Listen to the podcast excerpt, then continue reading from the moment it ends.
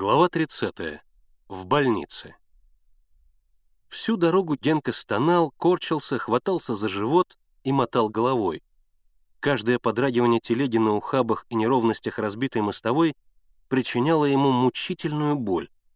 Он так жалобно смотрел на Мишу, что у того разрывалось сердце от сострадания. Он боялся, что Генка сейчас умрет, и ему казалось, что Кондратий Степанович едет слишком медленно и больше занят своими рассуждениями. «Ничего страшного, в этом гвозде нет», — рассуждал Кондратий Степанович. «Переварится в желудке и дело с концом. Обойный гвоздь — это что? Ерунда. Вот я еще когда в Москве жил, оборудовали мы с приятелем Большой театр. «Вы оборудовали Большой театр?» — усомнился Миша. «Это кто же?» — невозмутимо ответил Кондратий Степанович. «Оборудовали мы Большой театр, артисты там, дирижеры, вся, в общем, дирекция.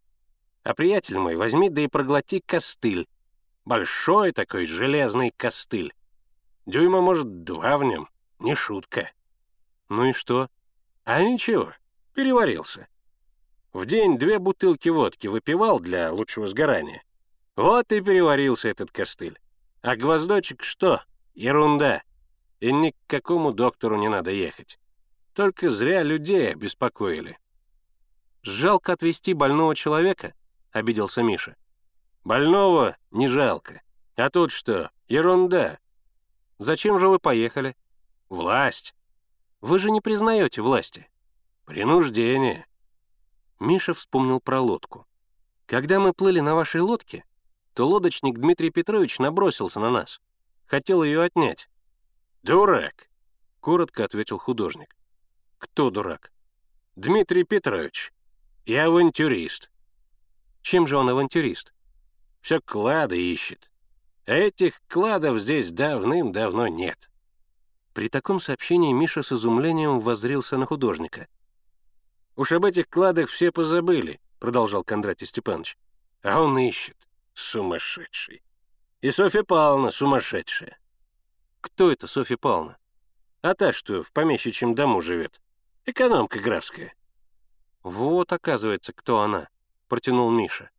А я думал, графиня. Какая там графиня? Сказал художник и больно хлестнул лошадь кнутом. Больница стояла на краю соседнего села. Большой деревянный дом с несколькими верандами и несколькими входами был окружен множеством подвод. На ступеньках крыльца и просто на траве сидели крестьянки. Дети всех возрастов бегали, дрались, плакали и шумели невообразимо. Охая и корчась от боли, Генка слез с подводы и, поддерживаемый Мишей, поплелся к больнице. Не обращая внимания на возмущение длинной очереди, они вошли в кабинет.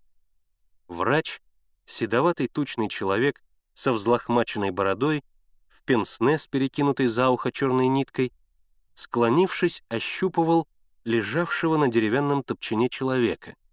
Самого человека не было видно, только торчали ноги в огромных сапогах. Врач повернул к мальчикам голову, строго спросил. «Что такое?» Миша показал на Генку. Он гвоздь проглотил. Генка едва втащил ноги в кабинет.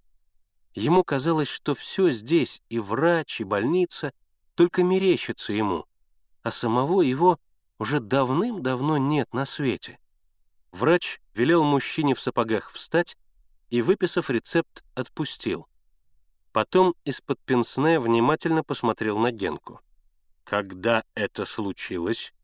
«Эби-би-кур-ды-е», только и сумел проговорить Генка. «Час тому назад», — ответил за него Миша. Он прибивал плакат в клубе, держал гвозди во рту и один проглотил. «Большой гвоздь?» «Обойный». Доктор снова посмотрел на Генку. В этом взгляде Генка прочел смертный приговор. «Раздевайся».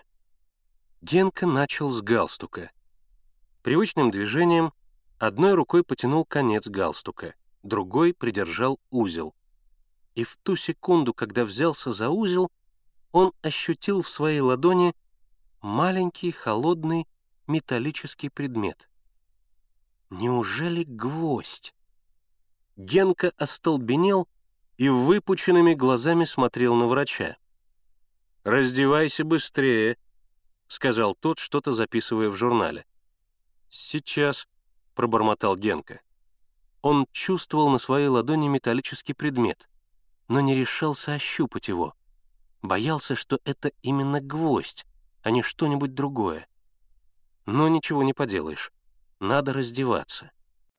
Генка нерешительно сжал ладонь и совершенно явственно ощутил в ней гвоздь.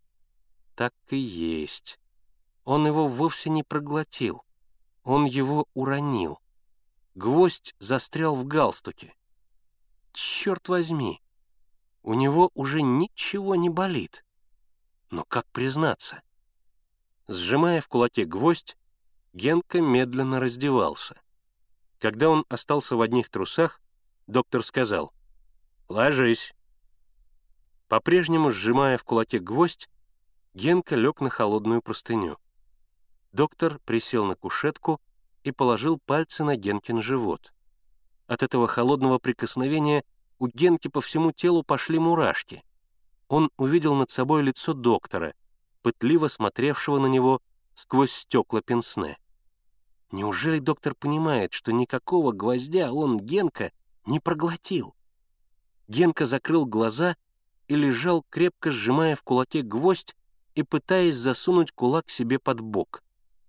Доктор легонько нажал на живот. «Больно?» «Нет». Доктор нажал еще в нескольких местах. Ничего, кроме холода его пальцев, Генка не ощущал. «Медленно поднимай руки», — приказал доктор. «И если почувствуешь резь в животе, скажи». Генка начал медленно поднимать руки. Чтобы его сжатый кулак не вызвал подозрений, он сжал и второй кулак. Его руки были уже в вертикальном положении. Генка начал медленно опускать их за голову. Никакой рези он не чувствовал. Все, что приказывал ему доктор, он делал автоматически, понимая, что рано или поздно его обман обнаружится. Лучше бы он в действительности проглотил гвоздь. «Разожми кулаки», услышал он откуда-то издалека голос врача. Генка разжал один кулак, тщетно пытаясь во втором кулаке засунуть гвоздь как-нибудь между пальцев. Это ему не удавалось, и он не разжимал кулака. «Разожми кулаки», — повторил доктор. «Оба!» Генка вдруг поднялся и объявил. Гвоздь нашелся. Доктор и Миша с удивлением смотрели на него. Тогда он разжал кулак. «Вот он». «Хм. Где же он был?» — спросил доктор. «В галстуке. Когда я развязывал галстук, то и нащупал его там. Я его, оказывается, выронил изо рта прямо на галстук. Почему ты сразу не сказал? А я хотел провериться. Может быть, я действительно проглотил гвоздь только другой. «И нигде у тебя ничего не болит?» «Нет», — ответил Генка уже совсем весело, однако стараясь не смотреть на Мишу, который с мрачным видом стоял у двери. «Хорошо», — довольно мирно сказал доктор. «Встань и несколько раз присядь». Генка несколько раз присел. Потом по приказу доктора сделал еще несколько движений, перегибался, поворачивался в разные стороны. Он послушно делал все это, впрочем, не понимая для чего, ведь гвоздя в нем нет. Доктор вымыл руки, приказал Генке одеваться и снова сел за стол. Он записал Генкину фамилию и сказал, «Поедешь в город». «Зачем?» — оторопел Генка. «На рентгеновское исследование». «Так ведь у меня ничего нет, никакого гвоздя!» — закричал несчастный Генка. Ты сам хотел провериться. Но у меня ничего не болит. Это не имеет значения.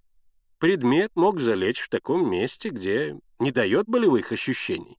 Временно, конечно. А потом будут неприятности. Доктор повернулся к Мише. «Где ваш лагерь?»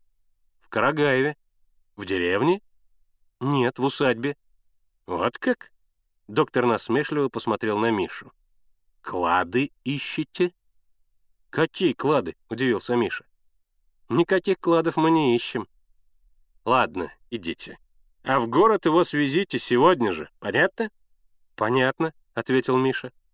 Они молча вышли из больницы и остановились на крыльце. Генка беззаботно поглядывал по сторонам, делая вид, что ничего особенного не произошло. Миша укоризненно глядел на него. «Ты отдаешь себе отчет в том, что ты наделал?» «Ну что я такого наделал?» Еще спрашивает. «Что я наделал?» Думал, что проглотил гвоздь. Что же мне было, молчать? Молчать и ждать, пока он меня проколет насквозь? Ну, проверился. Ничего не оказалось. И все в порядке. «Ну почему именно с тобой случаются все эти истории?» — закричал Миша. «Ни с кем больше, только с тобой. То одно, то другое. Всех поднял на ноги, всех разволновал. Заставил лошадь просить у председателя. И все это зря.